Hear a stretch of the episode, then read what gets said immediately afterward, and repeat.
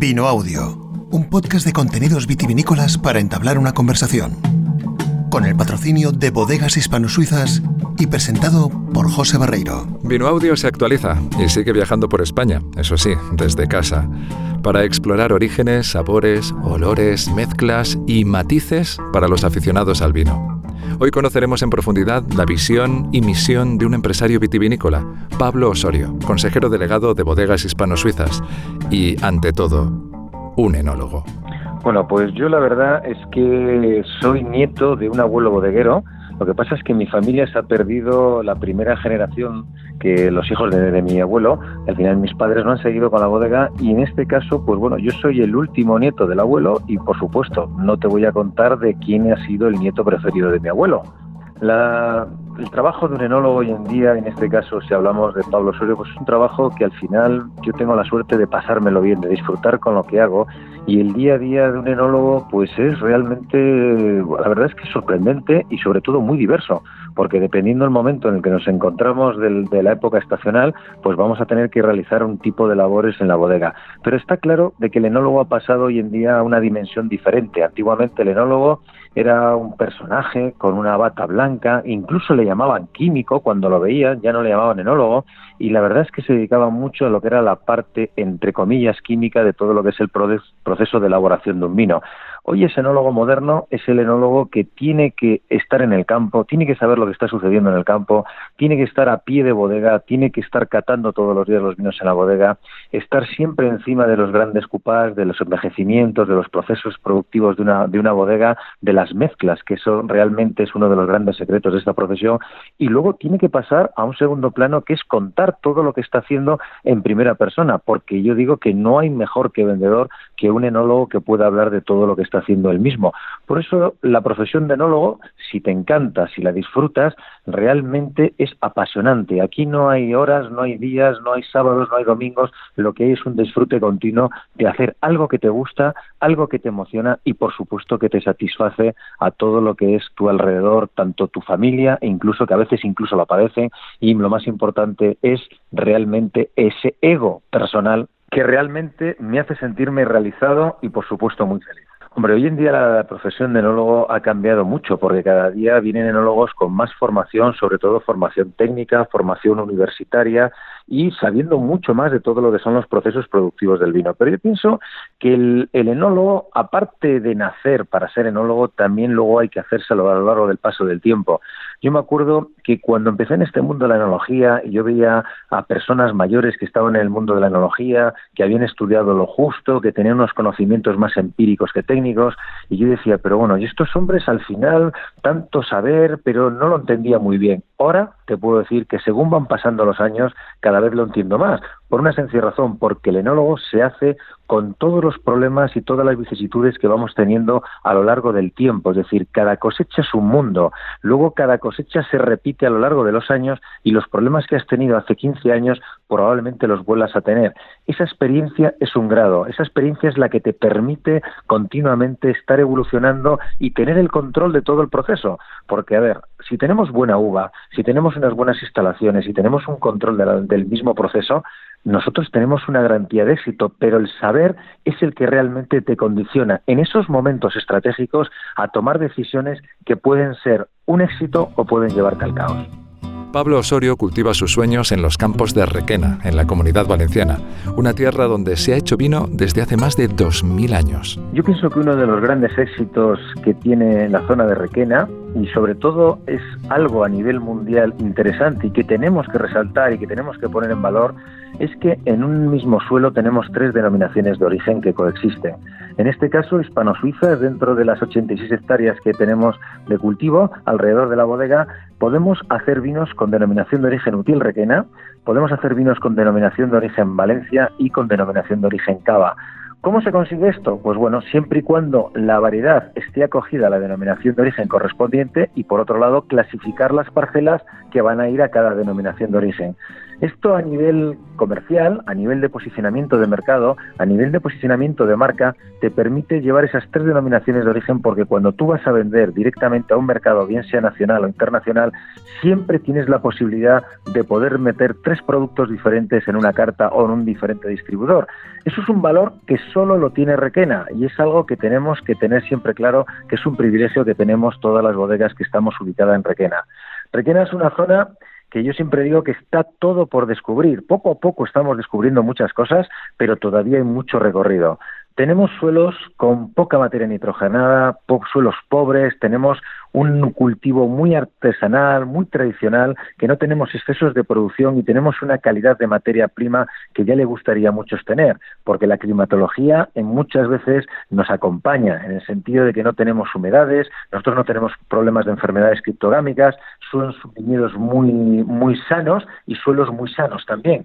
¿Qué quiere decir con esto? Que la uva va a ser una uva prácticamente ecológica en el 90% de todo lo que es el cultivo de nuestros viñedos. Con este motivo, nosotros lo que podemos hacer es conseguir una uva para luego elaborar un gran vino, pero sobre todo lo que tenemos que adaptarnos al mercado, que yo pienso que es uno de los grandes, como dijéramos, de los grandes eh, problemas que hemos tenido en esta zona de Requena, que siempre hemos pensado en trabajar un mercado del punto de vista granel y no trabajar un mercado del punto de vista de embotellado, que hoy en día, lógicamente, se está desarrollando y que poco a poco todas las bodegas nos hemos metido en ese nicho de mercado. Pero yo pienso que hoy en día la gran sorpresa es que en cualquier parte del territorio nacional se pueden encontrar grandes vinos y eso es algo que tiene España, es un valor de marca España y es un valor que tenemos que poner siempre, como dijéramos, como una bandera de lo que es el vino español. La variedad estrella de su zona es la denominada como Bobal Pablo y su equipo se afanan en extraer de esta variedad todo su potencial. La variedad oval es la variedad autóctona de la zona de Utiel Requena y es una variedad que yo siempre le digo que es un caballo salvaje. Es una variedad que lo tiene todo, lo que pasa es que hay que domarla. Muchas veces con la variedad oval se han hecho barbaridades en temas de, de, elaboraciones o producciones en viñas. Es decir, no es lo mismo elaborar uva para, para vender uva que elaborar uva o cultivar uva para vender vino. Entonces, cuando nosotros nos tenemos que centrar en hacer un vino de calidad, el concepto de la bobal la tenemos que trabajar desde otro punto de vista. Hay que buscar suelos que sean menos fértiles, porque es una variedad vigorosa.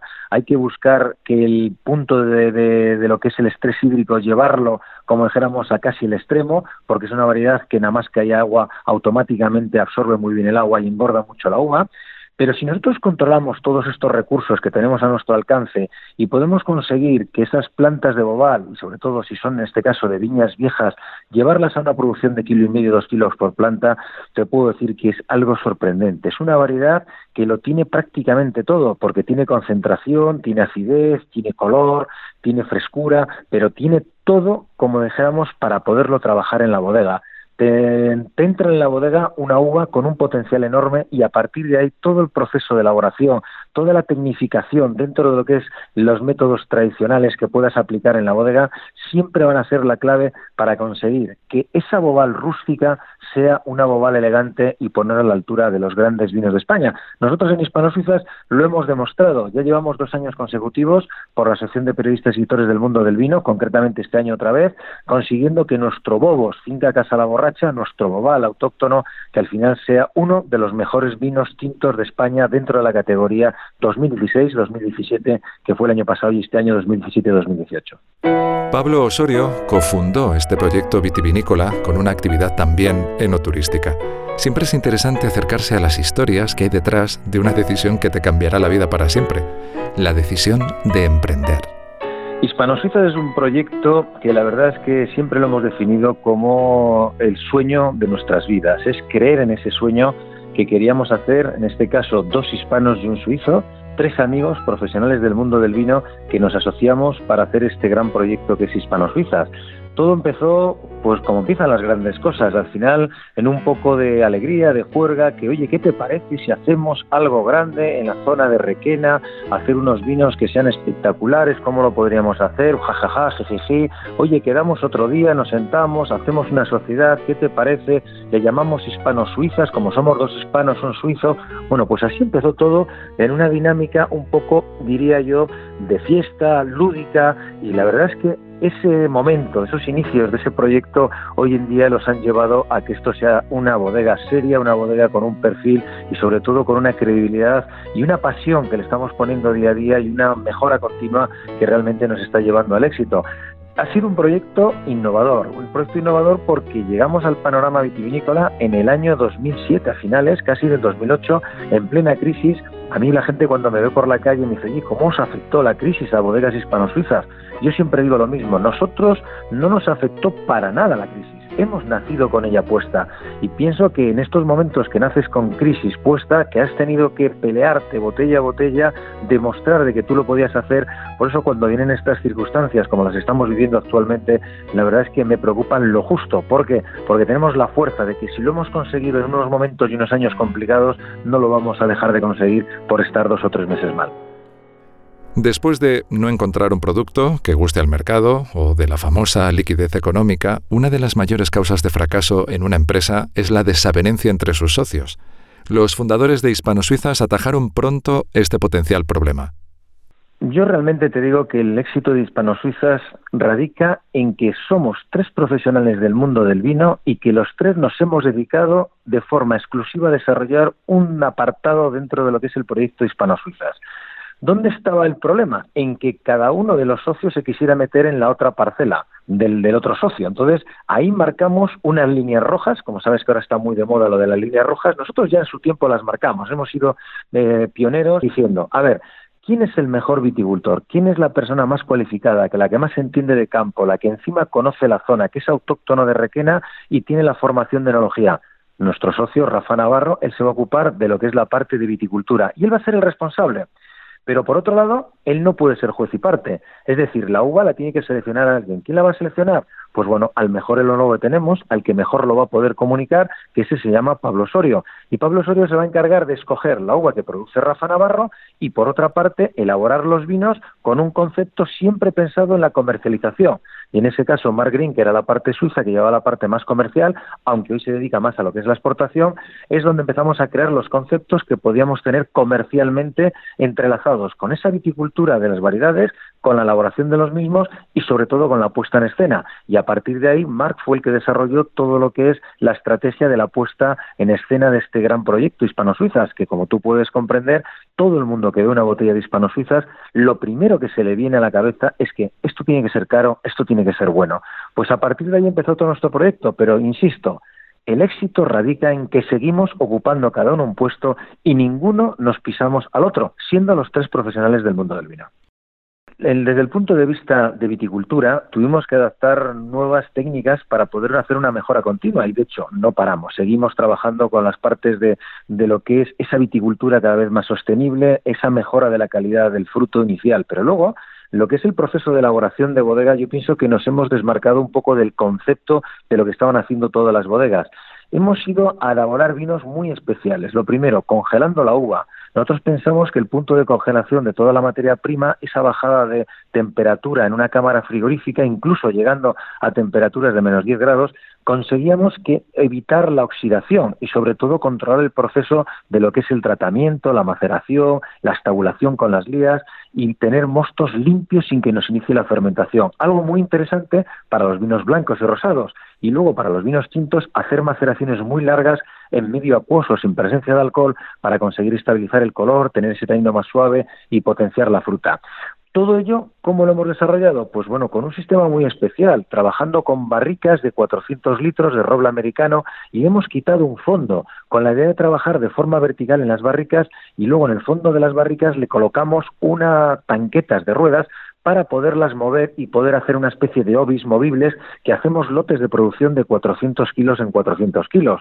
Esto realmente yo siempre digo que es un trabajo muy minucioso, sobre todo son microvinificaciones de 400 kilos en 400 kilos, pero tenemos el control de todo el proceso porque si en algún momento algo no nos gusta, siempre lo podemos estar separando.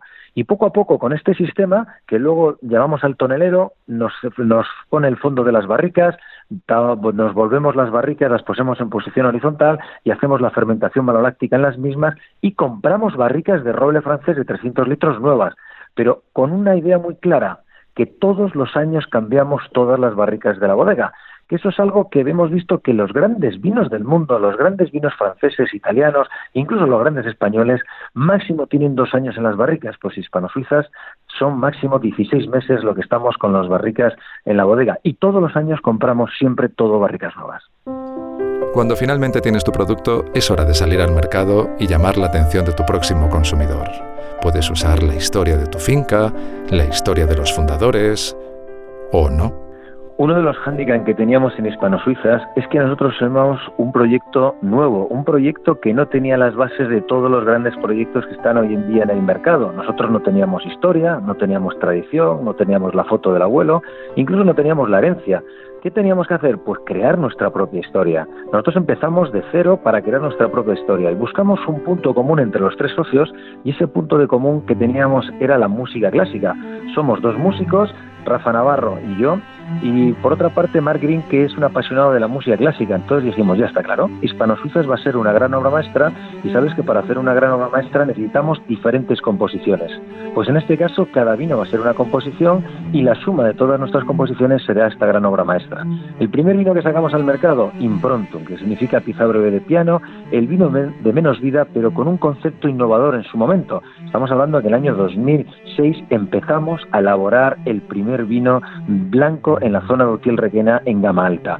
Queríamos demostrar que era un vino que aguantaba muy bien el paso del tiempo y bueno, la verdad es que hoy en día es uno de los referentes de los vinos blancos a nivel nacional porque real, realmente ha sido premiado por muchas guías, concretamente por la guía Peñín, por varias guías hoy en día a nivel nacional, que nos han dado como el mejor Sauvignon Blanc de España en puntuaciones, e incluso este año la Asociación de Periodistas y Escritores del Mundo del Vino nos ha dado entre los tres mejores blancos de España de fermentación en madera. También desarrollamos un Improntum Rosé, que pensamos que era un momento donde estaba preparado el mercado para acceder a una gama de nivel de rosados buscando un concepto que estaba muy de moda, que eran los vinos de la Provence, pero haciendo nuestro estilo propio, con la variedad Pinot Noir. Y ese vino rosado ya llevamos dos premios este año como el mejor rosado de España, en este caso por la guía Guanap y por los premios Acatá, de lo que los premian los sommeliers a nivel nacional. Y bueno, y en los concursos de Berema también a nivel nacional, el tercero eh, premio nos dieron en la categoría de rosados. La verdad es que ha sido un triunfo por conseguir un rosado con un corte moderno y también lo hemos denominado como Improntum Rosé, pensando en ese vino de menos vida, pero siendo un rosado en este caso de guarda. En la gama de tintos siempre la hemos definido como vasos. Vasos significa bajo. En la orquesta el que lleva el peso es el bajo. Pues en nuestras composiciones el bajo tiene mucha importancia porque en la zona de Redutiel Requena realmente los vinos tintos son los que van a llevar el peso. Vasos Pinot Noir la referencia a nivel nacional del Pinot Noir español. Hay que recordar que en España hay 350 hectáreas aproximadamente de Pinot Noir. Ser una referencia es complicado porque, porque es una variedad que hay que adaptarla mucho. En este caso, la hemos conseguido adaptar al 100% en nuestros viñedos de Requena, a 750 metros de altitud. Lanzamos Vasus Pinot Noir. Luego también tenemos el Vasus Finca Casilla Herrera, que es la zona donde está ubicada la bodega. Y este vino lo hacemos con denominación de origen en Valencia y es la gran apuesta de cinco variedades y con un envejecimiento largo en barricas de roble francés de más de 20 meses para conseguir un vino muy especial e incluso muy internacional. Nuestra gama top de la bodega es el Cubo Superius, que es el vino emblemático, que recientemente la guía Gourmet le ha puesto 98 puntos sobre 100, uno de los grandes vinos a nivel nacional y donde nosotros pensamos que es la expresión máxima de la bodega, con una severidad y con una connotación muy especial, que es un vino que pasa dos veces por barrica nueva, 30 meses de estancia en barrica con dos barricas nuevas. En el mundo de las variedades autóctonas, nosotros hemos desarrollado el vino que es Bobos Finca Casa La Borracha. El nombre es el homenaje a esta finca donde nosotros estamos ubicados, que es Casa La Borracha. ¿Y Bobos por qué? Porque queríamos hacer un bobal diferente y qué mejor llamarle de una forma diferente a la variedad bobal. Bobos es una sinonimia de la variedad bobal.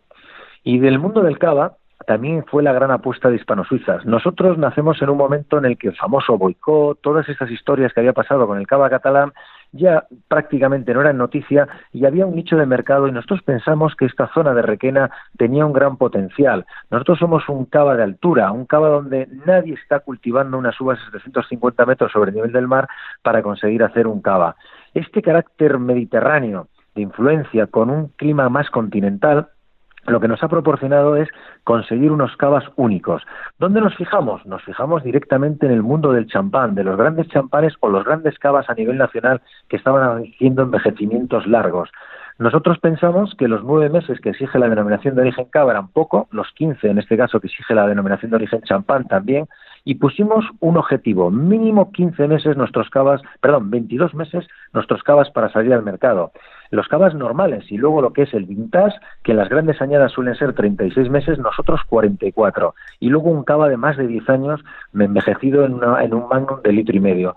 Con esto que conseguimos que ese tanto ergo, que significa momento de alegría, momento de felicidad, porque nadie ver una botella de cava para llorar, siempre es un momento de alegría, porque siempre hay un momento para celebrar, pensamos que fue la gran revolución para conseguir ser el posicionamiento hoy en día a nivel nacional de lo que es un cava de prestigio, un espumoso a nivel internacional, donde los premios han venido sucesivamente correlativos, año tras año. Y este año tengo que decirte que nos han dado en los premios Verema a nivel nacional, con más de 15.000 votos de usuarios, el mejor cava espumoso de España, nuestro tanto Nergo Rosé. Hispano Suizas está concebida para hacer vinos de gama alta, pero entendibles por todo el mundo. ¿Qué quiero decir con esto? Pues que nosotros pensábamos de que hay que aportarle todo lo necesario a un vino, desde lo que es el cultivo de la uva hasta lo que es el proceso de elaboración, el envejecimiento y la puesta en escena, que es muy clave, para que todo ese círculo al final sea el gran éxito del proyecto.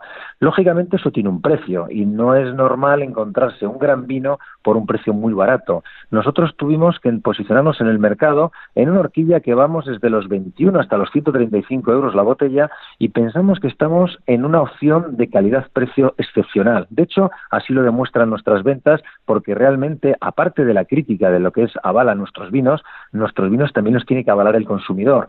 Y entonces, dentro de los mercados, el gran éxito de Hispano-Suizas ha sido el mercado nacional. Más del 70% de las ventas de Hispano-Suizas está ubicada en el mercado nacional. La verdad es que desde el inicio del proyecto nunca pensamos que íbamos a copar tanto nicho de mercado en, España, pero realmente a día de hoy no nos importa. Lo que sí tenemos claro es que hay que diversificar el riesgo y hemos empezado a crecer en exportación. Exportación que va dirigida principalmente a Europa, una parte, bien apoyándonos en Suiza, países nórdicos que estamos bien posicionados, en Holanda, en Bélgica, un poquito en Alemania y un poquito en Francia, pero realmente donde están las bases es en Suiza y los países nórdicos. Y luego, por otra parte, pensamos que había que saltar el charco. ¿Y qué mejor que mercados donde se valorara el vino español podíamos acceder? El mercado americano nos ha dado siempre mucho miedo porque no había cantidad de vino para responder ante una gran demanda y nos centramos en mercados un poquito más controlados, por ejemplo, el mercado de México o incluso el mercado de Puerto Rico, donde ahora mismo estamos introduciendo con mucho éxito el proyecto de Hispano-Suizas. Y pensamos que poco a poco ir creciendo en estos mercados y el último, que se me ha olvidado comentar, que es el mercado asiático, que es un mercado donde estamos ya también posicionados y va creciendo a una forma muy interesante, pero también siempre con un control de la producción, porque no nos olvidemos que Hispano-Suiza siempre tiene que tener el, el, control de lo que es la producción, porque nosotros solo vamos a embotellar y a seleccionar de lo bueno lo mejor. Creemos que es interesante analizar con Pablo Osorio el presente y el futuro de la industria del vino en España. La industria vitivinícola española yo pienso que está en un momento donde hay que hacer una reflexión, pero hay que hacer una reflexión hacia dónde queremos ir porque son momentos complicados donde nos vamos a encontrar en breve con unas producciones de más de 50 millones de hectolitros a nivel nacional y que es algo que nos genera un gran problema porque hay que colocar toda esa uva, eh, en ese caso ese vino que se produce en los mercados.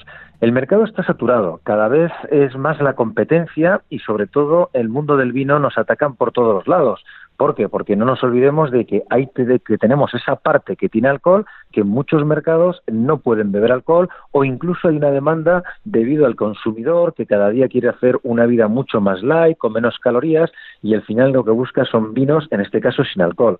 Me consta de que a día de hoy se están desarrollando incluso ese concepto de vino sin alcohol, pero sobre todo se tiene que mantener esa cultura, sobre todo ese vino que al final es en la historia de todo lo que es la parte de la Europa, la vieja Europa y a nivel mundial de lo que es el mundo del vino con esa tradición que tenemos de tantos miles de años.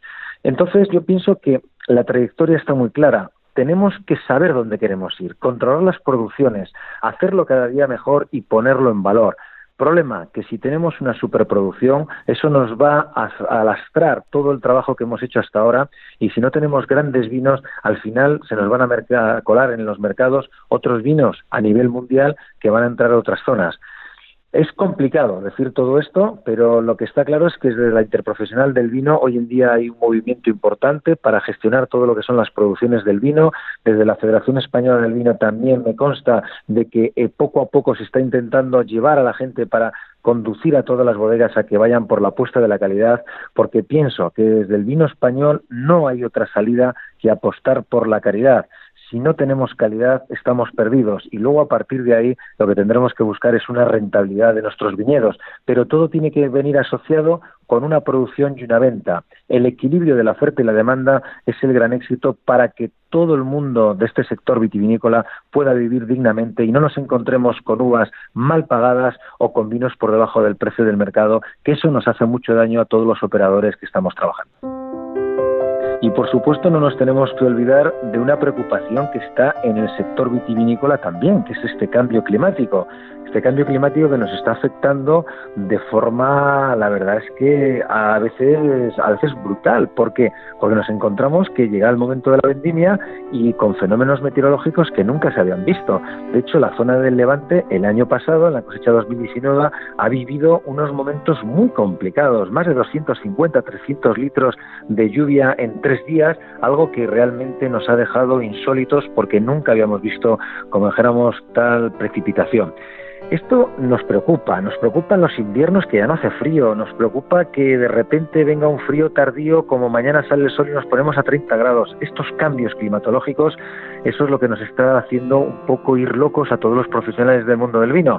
Algo está cambiando tenemos que ser cada día más respetuosos, tenemos que controlar más los procesos y sobre todo lo que no tenemos que utilizar es esos insecticidas que muchas veces lo que nos están haciendo es llevarnos a un círculo, un círculo vicioso, porque no podemos salir de lo que son las enfermedades sin tratar y al final estamos tratando de forma excesiva y esos tratamientos ya no estamos aplicándolos como dijéramos con éxito dentro de lo que es el control de las plagas en el campo.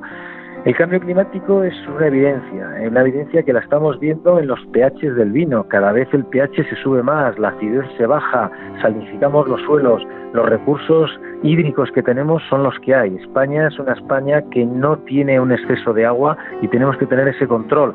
Por eso yo pienso que si desde el punto de vista de un control de las producciones, que al controlar las producciones no tenemos exceso de, aporte de agua, no tenemos exceso de aporte de nutrientes, no tenemos tanta uva, no tenemos tanta masa foliar y podemos controlar las enfermedades criptogránicas de forma, como dijéramos, más sensata, a partir de ahí siempre vamos a ir directos a una viticultura con una enología produciendo vinos de calidad y por supuesto vinos rentables, porque sin la rentabilidad no existe la vitivinicultura a nivel nacional y a nivel mundial.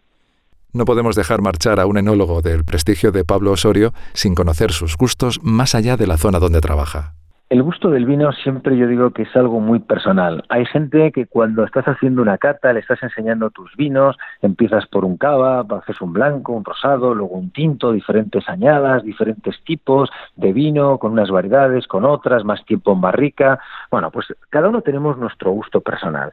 Y dentro del gusto personal, luego entramos a definir qué son los grandes vinos. hoy en día a mí realmente lo que me fascina son los vinos que están bien elaborados, los vinos que no tienen defectos, los vinos que son grandes y elegantes. Y a mí una de las zonas que siempre me ha fascinado es la Rioja española. Es decir, para mí la Rioja ha sido las primeras zonas que han empezado a trabajar bien el mundo del vino, que tienen una tradición y lo han tenido muy claro desde el principio del control de su producción. Y luego otras zonas como la Ribera del Duero, que han hecho la gran revolución y yo pienso que ahora se están reinventando a sí mismos, porque ya no vale el todo de la concentración por todo, sino que hay que buscar la elegancia dentro de lo que es esa concentración y bueno, y el gran éxito de los albariños. No nos olvidemos que el albariño ha sido el vino ahora mismo que mejor aceptación tiene en el mercado en una gama media alta de los blancos españoles. Lógicamente Rueda es el gran volumen, pero Albariño a día de hoy me consta de que está muy bien posicionado porque yo te digo la verdad, que un blanco de Albariño que disfrutándolo en una terraza con su temperatura ideal no puede ser mayor placer. Bueno, yo pienso que cada vino tiene su momento y cada momento puede cambiar dependiendo de las circunstancias. Es decir, yo te recomendaría que, por ejemplo, para hacer una entrada en estos días de confinamiento, que estamos en casa, que no sabemos lo que hacer, que nos hemos hecho ya todos cocineros, que nos estamos metiendo en la cocina para aprender cada día más de cómo se hace una buena comida, pues en este caso yo te diría, hay que abrir o un cava o un vino blanco. Ese vino blanco que te lo sirves en una copa atemperada, incluso grande. Hay que poner copas grandes para que se puedan concentrar los aromas y disfrutar de ese vino. Y también ese cava, porque también es un, como dijéramos yo, es el punto de aperitivo ideal o del inicio de una comida para luego pasar, si quieres, a meter ya un vino rosado o un tinto o incluso mantenerte con un cava. Pero yo pienso que estamos en el invierno y los vinos tintos aquí tienen una importancia como dijéramos, más, más resaltada.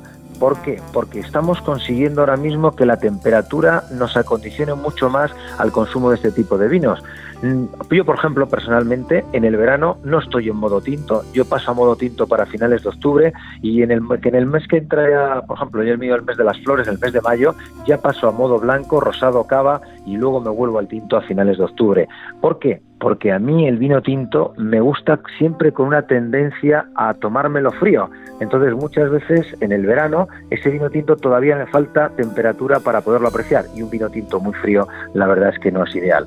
Yo recomiendo ahora mismo un aperitivo, siempre con un cava, un blanco. Luego si hacemos una comida un poquito más light, yo me apostaría por un rosado. Y si hay que tomar un chuletón y dormir la siesta, cómo no, un buen tinto. Y si es posible un tinto de guarda, mínimo de 12 meses en barrica, para mí sería la gran recomendación. Agradecemos a Pablo Osorio, cofundador de Bodegas Hispano-Suizas, la generosidad con la que comparte sus conocimientos y su pasión por el vino. Para despedirnos, es bueno saber cómo acceder a sus elaboraciones. En Hispano-Suizas ahora mismo estamos en un momento donde tenemos que poner en valor nuestros productos más que nunca. Y para ponerlos en valor, primero la gente tiene que probarlos y tiene que disfrutarlos. Por eso, estamos diciéndole a todos nuestros oyentes, a todos nuestros seguidores, clientes, amigos de Hispano-Suizas, accede a nuestra página. Vamos a hacer un cupás, que tú te lo hagas como tú quieras, con blanco, con tinto, te lo mezclamos con un 20% de descuento con los portes gratuitos y a partir de ahí podrás descubrir nuestros vinos. Que ese descubrimiento, al final lo que vamos a conseguir es que seas un fan de hispano-suizas y al final seas tú propio el crítico de tus vinos y tú vas a decir, me gusta este más, que me gusta el otro, pero siempre con un denominador común, que es la apuesta de la calidad que tenemos en bodegas hispano-suizas. Aprovecha, arroba eh, bodegashispanosuizas.com y ahí verás en nuestra página web dónde podrás adquirir nuestros vinos y te los ponemos en casa. Nos vemos muy pronto en otro capítulo de Vino Audio. Estamos siempre al otro lado del email en oyentes@vinoaudio.com. Gracias por tu tiempo y hasta muy pronto. Vino Audio, un podcast de contenidos vitivinícolas para entablar una conversación. Con el patrocinio de Bodegas Hispano-Suizas y presentado por José Barreiro.